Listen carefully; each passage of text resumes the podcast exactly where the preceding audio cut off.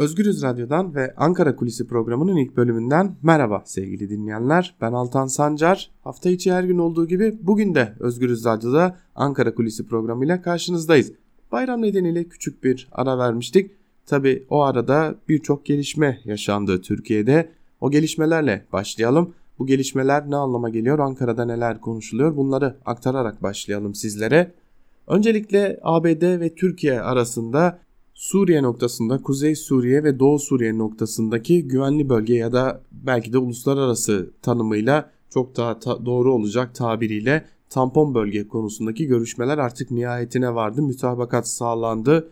Müşterek Harekat Merkezi oluşturuldu Urfa'da. Bu konuya ilişkin çalışmalar devam ediyor. Türkiye bu noktada kararlılığını sık sık dile getirirken öte yandan Suriye Demokratik Güçlerinden de açıklamalar gelmeye devam ediyor. Dolaylı olarak ABD aracılığıyla görüşmeye devam ettiklerini sık sık dile getiriyor Suriye Demokratik Güçleri yöneticileri ve komutanları.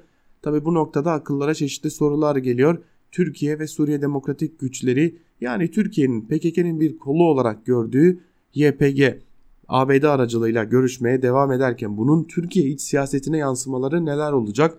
Öte yandan Abdullah Öcalan, PKK lideri Abdullah Öcalan'dan ve yine PKK yöneticilerinden Murat Karayılan'dan gelen açıklamalar oldukça dikkat çekici de öyle görünüyor ki 2015 yılında aslında sonlandığı açık bir biçimde ortaya çıkan çözüm sürecinde ve görüşmeler özellikle PKK lideri Abdullah Öcalan ile olan görüşmeler uzun süredir yeniden başlamış durumda.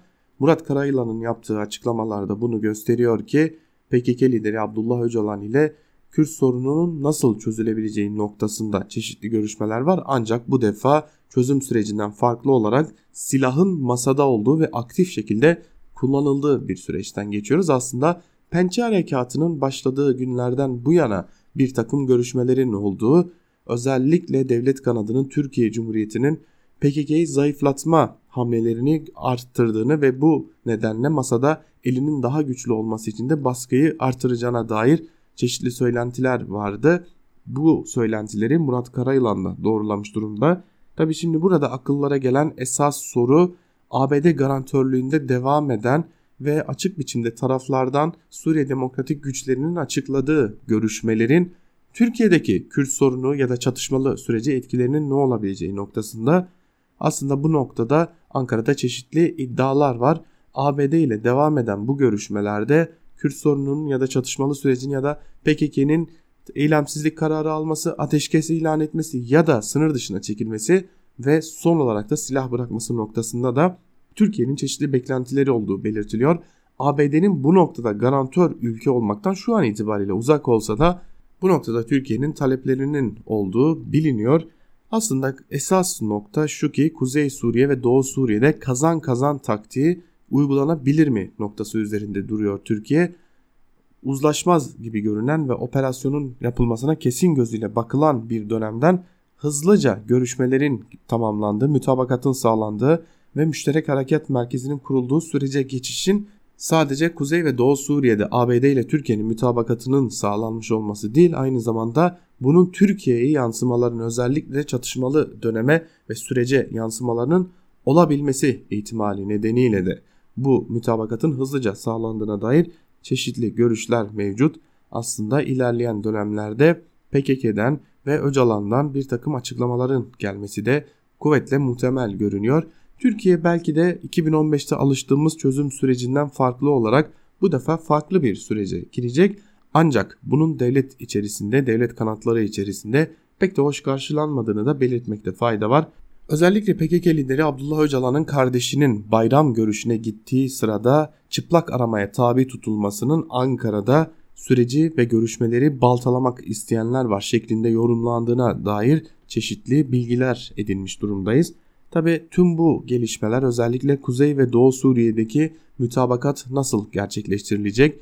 3 aşamalı bir tampon bölge mi olacak? Tek aşamalı bir tampon bölge mi olacak? Tampon bölge sorunun çözümüne yeterli bir katkı sağlayacak mı noktasındaki tartışmalar devam ediyor. Öte yandan Ankara'da ekonomiye dair veriler kötü gelmeye devam ediyor. Sanayi üretimindeki düşüş, işsizlik rakamındaki çok az da olsa bir iyileşme rakamlarının açıklanması ancak gerçek işsizliğin SGK tarafından bir türlü kamuoyuna duyurulmaması gibi etmenler nedeniyle yine döviz kurlarındaki dünyadaki gelişmekte olan ülkelerde yaşanan krizlerin de etkisiyle Türkiye ekonomisinde derinden etkilenmeye başladığı bu süreçte öyle görünüyor ki ilerleyen dönemlerde biz ekonomiyi çok daha sık bir biçimde son günlerde gündemimizden düşmüş de olsa konuşmaya devam edeceğiz. Öte yandan tabii AKP'nin içi kaynamaya devam ediyor.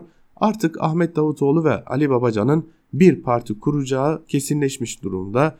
Daha önce Ahmet Davutoğlu parti kurmaktan vazgeçecek mi geçmeyecek mi noktasında tartışmalar vardı ancak artık bunun bir tartışma zemininin olmadığını Ahmet Davutoğlu'nun Ali Babacan'la birlikte hareket etmeyerek ayrı bir parti kuracağı kesinleşmiş durumda.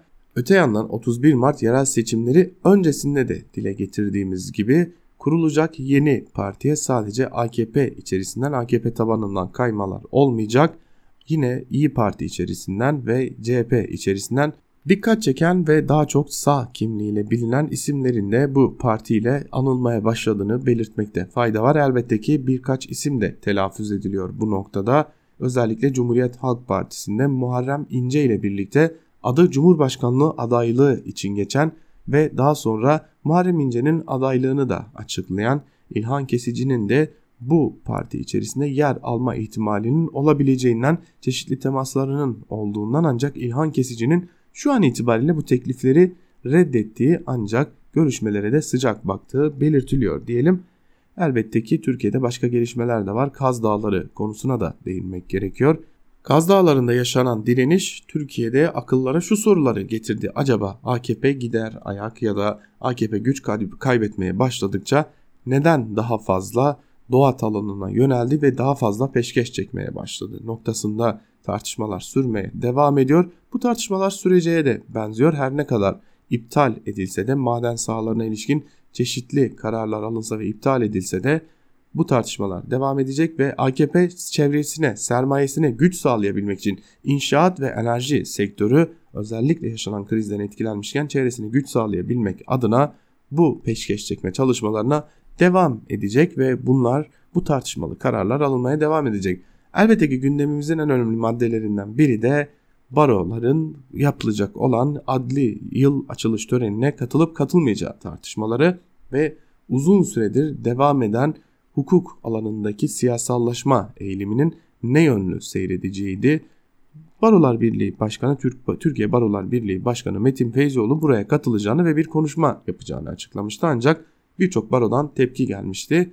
Önümüzdeki dönemde hukuk alanında da büyük tartışmaların yaşanacağı ortaya çıkmış durumda. Her ne kadar Metin Feyzioğlu bu noktada katılımını esas alsa da ve bir birlik durumuna getirmeye çalışsa da öyle görünüyor ki ilerleyen dönemde hukuk alanında çeşitli tartışmaları izlemeye devam edeceğiz sevgili dinleyenler. Öte yandan bültenimizi noktalarken hatırlatmakta fayda var. Bugün bir de önemli bir haberi takip edeceğiz. Cumhuriyet Halk Partisi Genel Başkanı Kemal Kılıçdaroğlu bugün partisinin genel merkezinde Merkez Yürütme Kurulu toplantısına başkanlık edecek ve bu toplantının ardından da bir basın açıklaması gerçekleştirilmesi bekleniyor. CHP Parti Sözcüsü Faik Öztürk tarafından yapılması bekleniyor bu açıklamanın. Bu açıklamayı da yakından takip ederek gelişmeleri sizlere aktarmayı sürdüreceğiz sevgili dinleyenler. Biz Ankara Kulisi'nin ilk bölümünü burada noktalayalım ancak ikinci bölümde gelişmeleri aktarmayı sürdüreceğiz sizlere. Çünkü bu programın ilk aşamasına sığmayacak kadar gelişme yaşandı ara verdiğimiz dönemde. Aranın ardından sizlere yaşanan tüm gelişmeleri aktarmaya devam edeceğiz. Bizler şimdi ikinci bölüm için kısa bir ara veriyoruz. Aranın ardından gazete manşetleri ve günün öne çıkan yorumlarıyla sizlerle olacağız. Şimdilik hoşçakalın.